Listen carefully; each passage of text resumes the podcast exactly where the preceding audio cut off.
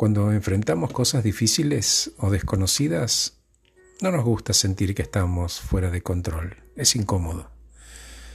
Y nuestra mente puede recurrir entonces a engañarnos para protegernos.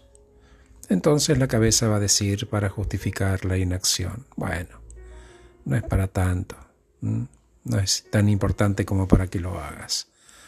O le va a dar protagonismo, fortaleza a tu propio rol y te va a decir, vos podés, de hecho, no hay nada que no puedas hacer.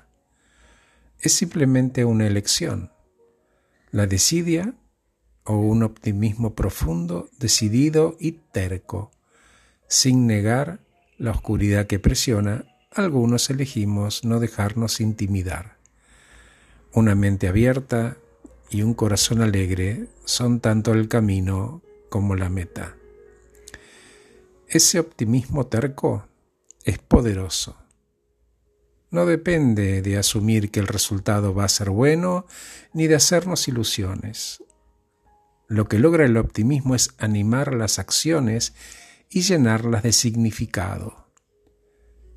Es elegir estar animados por un propósito y un resultado. Y es en ese preciso momento cuando el optimismo lleva a una acción valiente.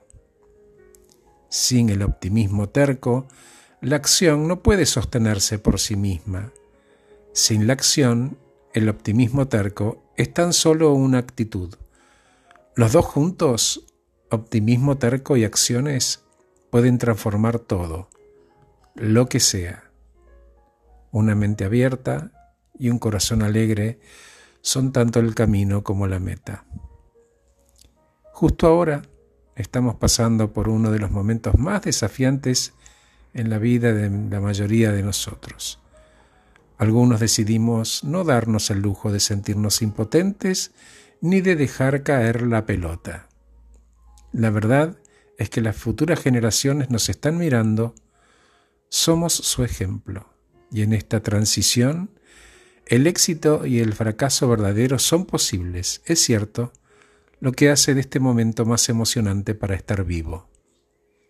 Incluso si vienen días oscuros, podemos decidir responsablemente que somos luces en las vidas de otros. Este optimismo obstinado es una forma de amor aplicado. Decidir afrontar este momento con un optimismo terco puede llenar nuestras vidas de significado y propósito y al hacerlo sumamos.